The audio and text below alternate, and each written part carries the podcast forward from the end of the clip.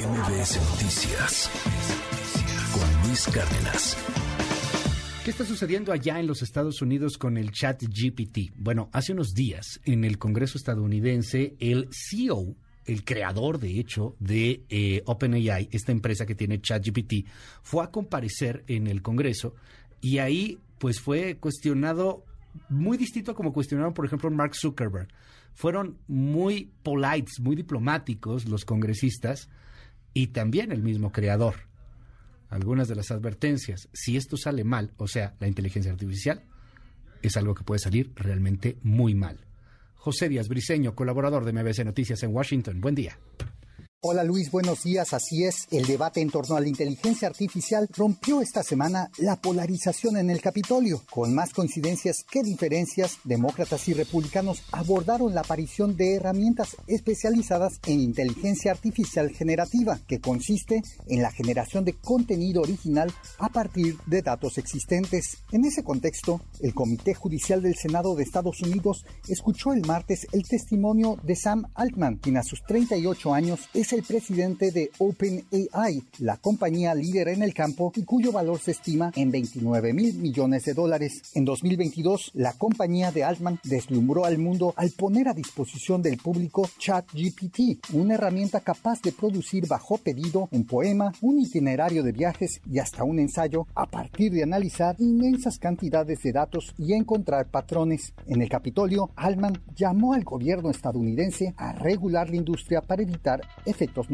Escuchemos. Este es un momento extraordinario para trabajar en inteligencia artificial. Entendemos que las personas están ansiosas acerca sobre cómo podría cambiar la forma en que vivimos. Nosotros también lo estamos. Pero creemos que podemos y debemos trabajar juntos para identificar y manejar sus potenciales desventajas para que todos podamos disfrutar de sus tremendas ventajas. Es esencial que los poderosos modelos de inteligencia artificial se desarrollen teniendo en cuenta los valores democráticos. Y esto significa que el liderazgo de Estados Unidos es fundamental. Considerado por la revista Time como una de las 100 personas más influyentes del mundo, Altman dijo que la inteligencia artificial generativa tendrá un efecto transformador similar al de la invención de la imprenta en 1463. Sin embargo, también advirtió de efectos negativos, incluyendo para ciertos empleos. Otras preocupaciones incluyen los perniciosos usos para la medicina, las campañas políticas y también cuestiones relativas a la privacidad. En las próximas semanas, los ojos estarán en el Parlamento Europeo, que se apresta en junio a adoptar la primera ley de inteligencia artificial que tendrá gran influencia alrededor del mundo. Este es el reporte desde Washington, Luis semanita en, materia tecnológica, en temas de cultura digital.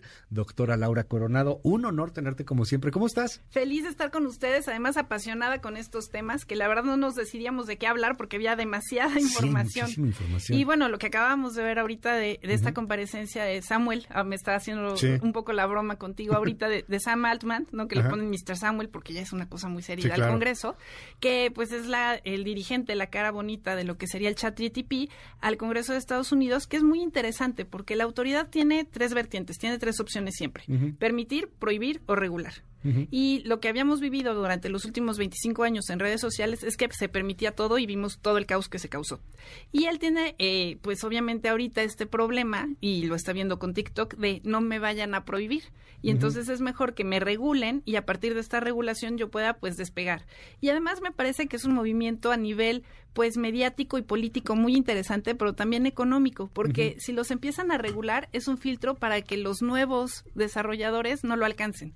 Él lleva ahorita la ventaja, Bart le viene pisando los talones y creo que vamos a vivir una época de muchos cambios en los próximos dos, tres meses porque viene esta vorágine. Bart es, se alimenta eh, a partir de Google y se alimenta de ciertas páginas, es actual y ahorita ya, ya ChatGTP dijo yo también me abro internet y ya va a ser hasta 2023. ¿Cómo lo regularías? Yo he estado utilizando BART y en mi score creo que va ganando OpenAI. Eh, porque, bueno, entrada OpenAI lo puedes hacer en español, BART es estrictamente en inglés, pero aún así haciéndolo en inglés se limita muy cañón a responder cosas que sí podría responder. Tienes que ser súper, súper específico, tienes que jugar mucho con el prompt para que te llegue a dar datos. Eso sí, cuando te da datos te da referencias muy interesantes, hasta con los links, pero en cosas sencillas se me hace mucho más sencillo OpenAI.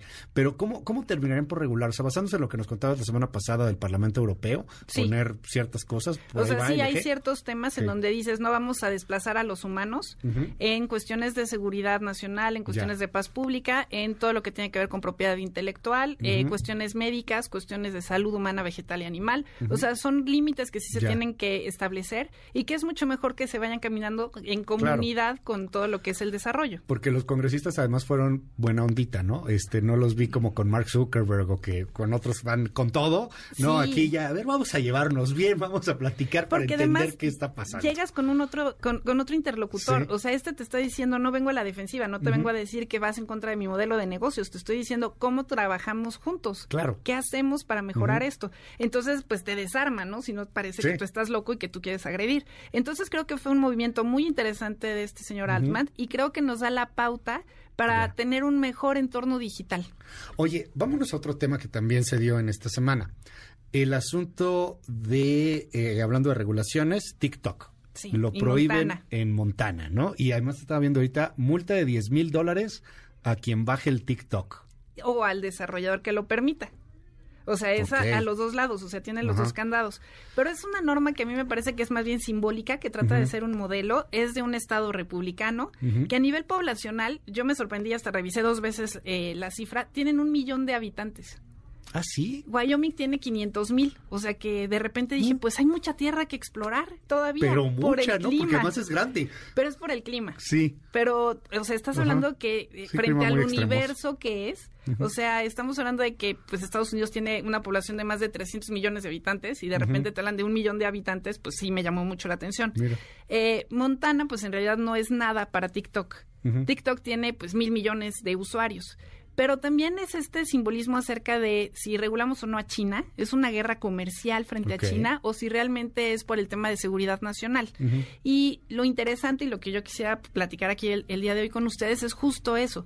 Lo que quieren es que Montana sea una ley modelo. ¿Cómo se va a aplicar? Es lo que tendríamos que ver, porque te dice, quien descargue la aplicación, ya sea desde Apple o ya sea desde algún otro tipo de sistema, va a sufrir la multa. También Apple si permite que se, se descargue, o sea, busca los dos candados, pero en realidad es poco aplicable. ¿Cómo, o sea, ¿cómo vas, a saber? ¿Y cómo vas a saber por geolocalización en dónde está? Pero es este rumor que cursa alrededor de la gente de, oye, no lo utilices porque sí es peligroso. Oye, ¿y la Corte no lo tumbará en algún momento? Claro que sí, o sea, va en contra de la primera enmienda.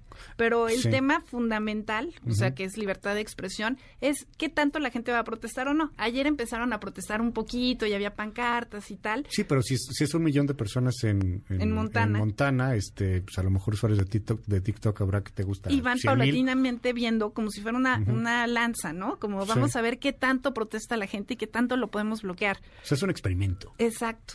Y vamos a ver si efectivamente todos nos desgarramos las venas o si salimos a las calles a pelear por TikTok.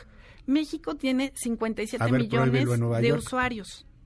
Vamos a ver si lo prohíbes o no en Nueva York. A ver, prohíbelo en Nueva York. Pero te voy a, decir algo. Te rompí el dato, ajá. ¿México? México tiene 57 millones de usuarios. Es el tercer país del mundo en utilizar más TikTok. Ok.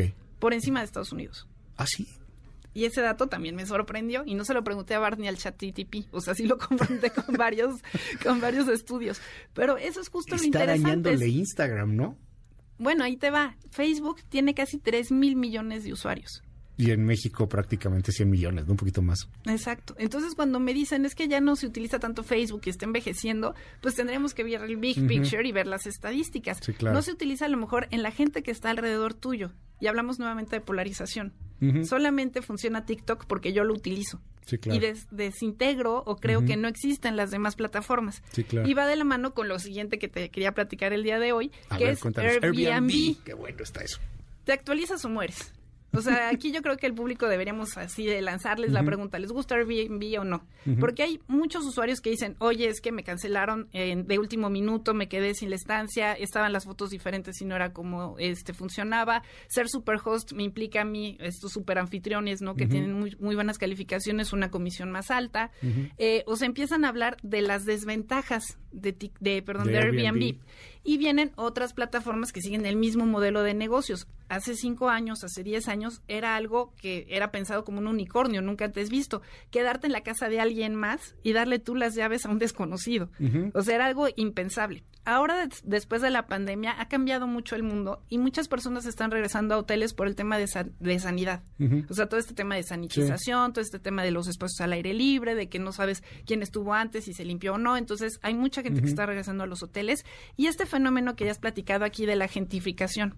Airbnb ha hecho que se encarezcan muchas zonas de distintos países, sobre todo de las capitales. Hace un momentito hablabas de Nueva York. O sea, es impensable encontrar habitación en, Nueva York que sea accesible en términos generales. Y lo mismo está sucediendo en algunas zonas de Ciudad de México la gente dice, oye, tenía yo este eh, departamento, pues lo coloco en Airbnb y yo me voy a vivir otro lado y lo, lo, tengo como un ingreso extra o como mi principal fuente de ingreso. Pero los vecinos dicen, oye, entra y sale aquí mucha gente, yo no sé si es seguro y además yo ya no puedo rentar a largo plazo porque la gente ya no puede con esos precios. Sí, claro, porque subió de manera... Este, exacto, encareció el mercado. Entonces lo que está haciendo Airbnb es abrir la plataforma y decir, vamos a hacer 50 cambios que algunos son más útiles que otros, pero lo que está buscando es uno, que el superhost ya no después te contrate a ti por fuera. O sea, que tú no busques a los anfitriones y que ya no le pagues comisión Airbnb porque ya ha sido recurrentemente un lugar. Y te ha dado buen servicio. Otro, el buscar que el tema de impuestos sea mucho más claro, porque cambiaba según cada una de las localidades mucho con el tema de las grillas de los hoteles. Entonces, lo que está haciendo Airbnb es decir, o tengo que modificar mi plan de negocios, o si no me van a tomar todo el pastel, Booking o muchísimas otras de las empresas. Es lo que te iba a decir, porque ya tampoco es el único. O sea, ahí ya pasaron muchas cosas y, y ahora eh, tú te pones a competir en, en un viaje, por ejemplo, y, y no necesariamente son la mejor opción. Ni la primera que te aparece en el buscador. Ni la primera que te aparece, exacto. O sea, hay, hay unos depas que dices, ay, qué padre, pero a lo mejor me conviene más el hotel. O sea, ya pasó el boom y tienes que, adaptarte. No sé cómo le van a hacer para que no te pongas de acuerdo con el anfitrión. Pues a final de cuentas, esa es la economía compartida, ¿no? Y al final lo que tienen que hacer es que sea menos atractivo que sea por fuera que por dentro. Y lo que te están diciendo es yo te doy garantía. Oye, si hay algún tema que no te cumpla, pues intervengo yo. Y antes ah, ya no intervenía. Sí, porque tenías de repente alguna, este, alguien que se alojaba contigo y te rompía un vidrio, se robaba la tele, una cosa por el estilo, ¿no? Ahora ya les da seguro. Y ahora, pero también tienes que pagar ahí una comisión. Pues sí. Nada es gratis en la vida. Nada es gratis en la vida. Entonces creo que se está reconfigurando el entorno digital. Y por último, nada más señalar, y lo voy a compartir en mis redes sociales, una sentencia que sucedió ayer. que Información de último minuto. Exacto, en la Suprema Corte de Justicia en Estados Unidos acerca de la naturaleza de Internet. Es decir, si los intermediarios como Google, como Twitter, como TikTok, tienen o no responsabilidad en actos terroristas. Está súper interesante, entonces ahorita se las compartimos. Muchísimas gracias, doctora Laura Coronado. Te seguimos en tu red. ¿Cuál Mil gracias. En arroba soy Lau Coronado. Mil gracias. gracias. MBS Noticias con Luis Cárdenas.